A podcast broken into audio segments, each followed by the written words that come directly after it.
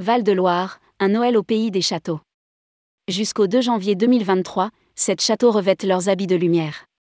En Touraine, jusqu'au 2 janvier 2023, sept châteaux revêtent leurs habits de lumière à l'occasion de l'opération Noël au château. Les parcours de visite exceptionnels émaillés de somptueuses décorations et ponctués d'animations proposées, au moment des fêtes de fin d'année, par bon nombre de châteaux, sont une invitation à redécouvrir le Val-de-Loire.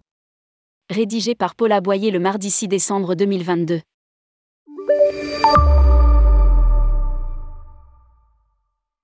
En Touraine, ils sont sept les châteaux d'Amboise, Azel-Rideau, Chenonceau, Chinon, Langeais, Loche et Villandry participent du 3 décembre 2022 au 2 janvier 2023 à l'opération Noël au château. Tous ont revêtu des habits de lumière, plus ou moins somptueux, selon leur créativité et leurs moyens, pour doper leur fréquentation touristique au moment des fêtes, alors qu'il y a quelques années encore, beaucoup fermaient l'hiver. Cela vaut la peine de les découvrir ainsi parés, en s'offrant une escapade chic dans le Val-de-Loire qui ne manque, par ailleurs, ni d'hôtels 5 étoiles, ni de tables étoilées. À Chenonceau, table de rêve, table de fête. Sans doute, les plus extraordinaires de toutes les décorations proposées sont celles du château de Chenonceau qui, cette année, a choisi d'illustrer l'art de recevoir avec ses tables de rêve, tables de fête. Peut-être, ce château, un joyau de la Renaissance qui enjambe un bras du Cher et a abrité tour à tour Diane de Poitiers et Catherine de Médicis, est-il celui qui a le plus de moyens? En tous cas, il est le seul à s'être doté d'un atelier floral permanent de trois fleuristes, dirigé par Jean-François Boucher, scénographe et meilleur ouvrier de France. L'été, cet atelier met en valeur les fleurs du potager, un hectare tout de même, dans de somptueux bouquets qui égayent de leur couleur toutes les pièces et ajoutent à leur raffinement. L'hiver, la créativité de Jean-François Boucher et de son équipe atteint son acmé. Leurs décors ne sont alors pas seulement faits de fleurs, séchées, venues du parc du château ou de végétaux glanés dans les environs les achats extérieurs sont d'évidence nombreux pour enrichir les compositions qui donnent au château un somptueux air de fête. Les décors diffèrent en effet dans chaque pièce et dans chaque couloir et rien n'est laissé au hasard, leurs couleurs s'harmonisent toujours avec celles des tentures, des peintures, des papiers. Quant aux mises en scène, elles s'accordent évidemment avec l'esprit des différents espaces. Ainsi, dans la cuisine, une desserte immense présente-t-elle une abondance de brioches au sucre, de panettone, clin d'œil à une tradition de Noël italienne, de chocolat, de fruits secs, de gâteaux au milieu d'une non moins grande débauche de dorures, de guirlandes, de pommes de pin et de feuilles de fougères séchées et dorées. Ainsi, dans la grande galerie au sol en damier noir et blanc, le couvert qui est mis sur une nappe verte compose une table baroque si longue qu'elle semble ne jamais devoir finir. Les assiettes, dorées, présentent, chacune, une tartelette et des fruits aux couleurs vives. Tout autour, les immenses chandeliers comme les petits bougeoirs et les vases sont dorés, tandis que des coupes grandioses débordent de fruits aux couleurs presque trop éclatantes. Même les lustres et leurs innombrables rubans sont de la fête. Heureusement, dans cette grande galerie, des guirlandes faites de branches de pin et des sapins nus dressés devant les fenêtres apportent un peu de sobriété. Lire aussi, découvrez le Val-de-Loire à vélo. Si toutes ces exubérantes mises en scène sont un enchantement pour les yeux, elles sont aussi une invite à puiser quelques idées à mettre en œuvre chez soi. Pour ceux qui veulent en savoir plus, des visites inédites consacrées à la vie du château à la Renaissance sont proposées à plusieurs dates pendant les fêtes ainsi que des masterclass d'art floral dédiés à la table du réveillon, des ateliers sur l'art de recevoir à la française, des ateliers d'art floraux pour enfants, des dégustations et enfin des visites nocturnes. Azel Rideau, château des délices et de la gourmandise. À Azel Rideau, comme à Chenonceau d'ailleurs, l'émotion saisit d'emblée le visiteur s'il prend la précaution d'arriver à l'heure où le jour s'enfuit. L'allée arborée qui conduit à cette merveille architecturale de la Renaissance bâtie sur une île au milieu de l'Indre, est alors sublimée par les guirlandes lumineuses dissimulées dans les frondaisons. En effet, leurs feuilles sont marcessantes et sous l'effet de la lumière, elles paraissent toutes dorées. À l'intérieur du château, le visiteur sera subjugué par le raffinement des décors. Pour cette nouvelle édition de Noël au château, la gourmandise et les arts de la table sont les fils conducteurs de la mise en ambiance de ce monument dont l'État est propriétaire depuis 1905. Corinne Bernizet a été chargée de la mise en scène. Elle s'est inspirée de l'art de vivre au Second Empire pour créer des objets à partir de tissus précieux et d'objets anciens chinés avec passion. Elle a ainsi imaginé, en résonance avec les lieux, des gâteaux en soierie et passementerie Napoléon III, des œufs coques en papier et perles de jais anciennes et aussi des dômes glacés de dentelle et de soie. À ceux qui veulent explorer davantage l'art de recevoir au XIXe siècle, Azel Rideau propose de se mettre en cuisine avec Bertille, guidée dans les salles du château par cette cuisinière en habit, petits et grands découvriront les coulisses de la vie de château et les secrets de la gastronomie de l'époque. C'était une mission importante en effet de préparer repas et grands soupers pour les marquis de Biencourt, jadis propriétaires, et leurs convives. Par ailleurs, des visites gourmandes permettront, au fil des salles du château, de découvrir l'évolution du goût et des gourmandises depuis la Renaissance et aussi les secrets de l'introduction du chocolat en France. Enfin, le 20 décembre 2022, le château d'Azel-Rideau organise une soirée festive. Bien sûr, il faut réserver à l'avance et ce soir-là, le château ferme plus tôt que d'habitude pour les visites ordinaires. À Villandry, la nature s'invite au château. Villandry s'est également associé avec éclat à l'opération Noël au château en illustrant un thème un peu décalé qui lui va comme un gant. La nature s'invite au château. Henri Carvalho veille aujourd'hui sur cette demeure de famille.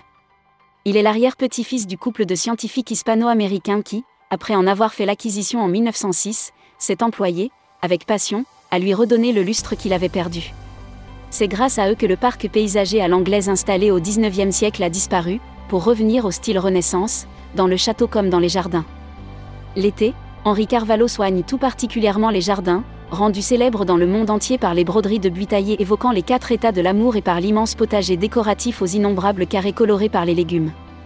Plus sobre à l'extérieur que dans d'autres châteaux, même si les lumières n'en sont pas absentes, les décorations de Noël se sont imposées à Villandry, dans toutes les pièces, de la salle à manger aux chambres en passant par la cuisine où l'on se prépare à fêter Noël.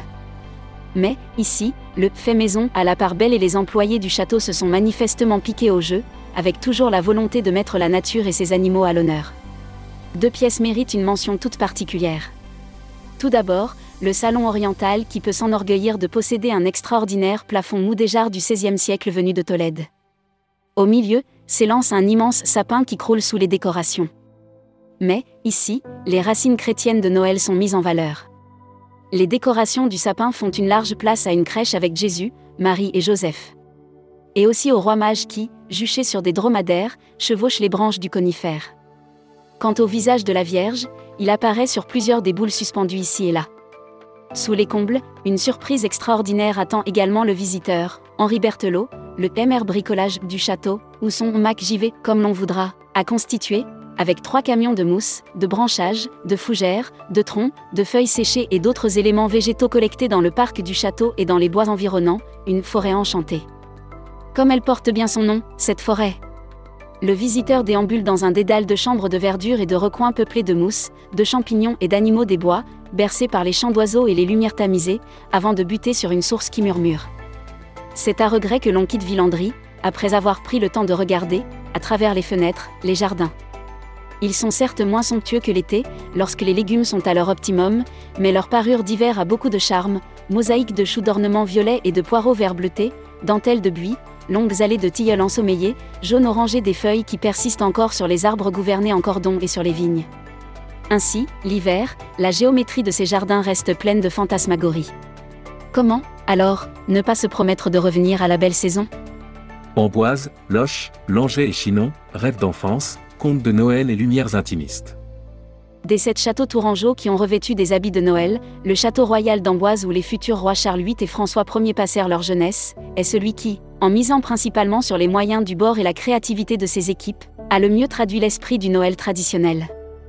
Une fête qui est d'abord celle de l'attente d'un heureux événement, la venue du Sauveur pour les chrétiens, les retrouvailles en famille pour tous. C'est seulement après les douze coups de minuit que débutait jadis la célébration de cet événement longuement attendu. Avec bien sur les cadeaux et les fêtes en famille. Lire aussi, des escapades campagnardes au fil de la Loire. Nommé Noël, rêve d'enfance. Il est minuit, la scénographie XXL mise en place dans les salles du château d'Amboise dit donc l'attente enfantine, les heures qui passent, la veillée qui s'étire, puis, enfin, l'arrivée des cadeaux et la joie des retrouvailles familiales si elle réserve bien des surprises, comme le calendrier de l'Avent XL et L arbre vœux de grande dimension, son point d'orgue n'en est pas moins l'immense, et extraordinaire, crèche venue d'un atelier napolitain. Peuplé de multiples personnages, il a fallu deux jours pour l'installer. Balade nocturne aux chandelles, spectacle de cirque pour les enfants, présentation de contes, visites guidées spéciales famille sont proposées en à Amboise. La cité royale de Locha, elle, choisit de revisiter un conte de Noël populaire. Cette année, c'est le Grinch, créature fictive imaginée par Théodore Seuss-Gesell. Ce grincheux qui voulait gâcher Noël a été mis en scène au fil des salles du château grâce à une compagnie spécialisée dans les arts de rue. C'est une réussite et le personnage du Grinch en devient attachant. La lecture, par une médiatrice culturelle, de ce conte où le grincheux finit par rendre tous les cadeaux qu'il avait volés, séduira ensuite petit comme grand. La forteresse royale de Chinon, elle aussi, choisit d'illustrer les mythes et légendes de Noël mais à partir d'une légende bretonne peu connue, le château englouti. Comme l'aventure se passe sous la mer, l'imposante bâtisse a été transformée en château englouti sous des eaux dorées. Le parti pris et la mise en œuvre sont séduisants, tout particulièrement dans la salle où des petits poissons virevoltent dans une lumière bleue. Les œuvres de Véronique Guicheret qui tissent, brodent et façonnent des matières organiques, enchantant l'étage où elles sont exposées. Cependant, quel que soit leur raffinement et leur mise en valeur par des éclairages savamment travaillés, elles sont plus une ode au travail remarquable de cette plasticienne qu'une évocation de Noël. Dommage. Pour plonger ses visiteurs dans la magie de Noël, le château de Langeais a, lui, choisi de réinterpréter la tradition des lumières de Noël, en installant dans sa salle du banquet et dans ses chambres, des bougies, des lanternes et des guirlandes pour y créer une atmosphère intimiste. Cependant, le visiteur sera d'abord subjugué par la richesse de cette fastueuse demeure de la fin du Moyen Âge qui a vu Anne de Bretagne épouser Charles VIII en 1491, une union qui préludait au rattachement de la Bretagne au royaume de France. La collection de coffres et de tapisseries murales du château de Langeais est en effet remarquable. Du château. Château. Pour qu'une escapade dans le Val-de-Loire, à l'occasion de l'opération Noël au pays des châteaux, soit tout à fait réussie, on choisira avec soin son hébergement. Par chance, les hôtels de qualité ne manquent pas ainsi, entre Amboise et Tours, le château de Noiset, il date du XVIe siècle, abrite-t-il un hôtel 5 étoiles au luxe discret et aux chambres joliment décorées ainsi qu'un restaurant gastronomique, la Renaudie. Celui-ci met à l'honneur les produits de la région mais aussi foie gras, caviar, jambon ibérique Bellota. À proximité immédiate d'Amboise, le manoir Les Minimes abrite également un hôtel 5 étoiles aux très belles prestations. Et, il offre une vue sur le château royal. Par ailleurs, à Reny, à 11 km de la gare d'Amboise, le château Louise de la Vallière est en cours d'obtention de ses 5 étoiles. Ses prestations sont de qualité. À Tours même, les trésorières se présentent, depuis leur ouverture en 2021, comme un hôtel de luxe avec une vingtaine de chambres. L'établissement a été totalement rénové mais les éléments forts et anciens de son architecture tourangelle ont été conservés. Des chambres, il est possible de contempler la place des Halles, au dernier étage, l'unique suite offre une vue imprenable sur la basilique Saint-Martin et la tour Charlemagne. Enfin, non loin du château de Chenonceau, l'auberge du Bon Laboureur a le charme d'une très belle maison d'hôte. C'est en réalité un hôtel 5 étoiles, installé dans un ancien relais de poste construit en 1786. La famille Jeudi préside à ses destinées depuis un siècle. Cet établissement abrite aussi un restaurant gastronomique. Question gastronomie, la région regorge de bonnes tables. Celles des hôtels que nous venons d'évoquer, celles aussi de plusieurs établissements étoilés depuis longtemps au Michelin qui sont autant de hauts lieux de la gastronomie tourangeelle. Par exemple, à Rochecorbon, les Hautes Roches où officie Didier Edon. À Amboise, le restaurant gastronomique du château de Près dont le chef, Arnaud Philippon, propose une cuisine subtile aux parfums et saveurs d'ici et d'ailleurs servie l'hiver dans une salle originale en partie taillée dans la roche du coteau. Au Petit Pressigny, village situé en plein cœur de la campagne lochoise, aux confins de l'Indre et de la Vienne, le restaurant La Promenade est une affaire de famille, celle de la famille Dallet. Depuis 1960, trois générations s'y sont succédées et la quatrième vient d'arriver. Toujours avec la volonté de mettre à l'honneur les produits emblématiques de la région. À Montbazon, à l'évidence, la cuisine de Gaëtan Évrard, le chef, puise son inspiration dans une tradition habilement hissée vers la modernité. Passionné de vin, cet enfant de la Touraine dont la cave compte 400 références dont 300 en Val-de-Loire, se veut aussi l'homme des accords parfaits. À ces restaurants étoilés depuis longtemps, s'en sont ajoutés trois autres d'année dernière. L'Opidum, le restaurant de Fondette repris par Jérôme Roy et son épouse Valérie, l'auberge Pompoire où officie Bastien Gillet à Azay-le-Rideau. Et enfin, la table de Vincent Cuisinier de campagne à Les Coteaux-sur-Loire qui a été honorée d'une étoile verte pour son approche durable de la gastronomie et sa démarche zéro km pour ses approvisionnements. Enfin, lorsqu'il passe à Amboise, les gourmands ne manqueront pas de s'arrêter à la pâtisserie chocolaterie Bigot. C'est une référence. Et sa boutique à l'ancienne est doublée d'un salon de thé. Pour en savoir plus, www.tourenvaldeloire.com.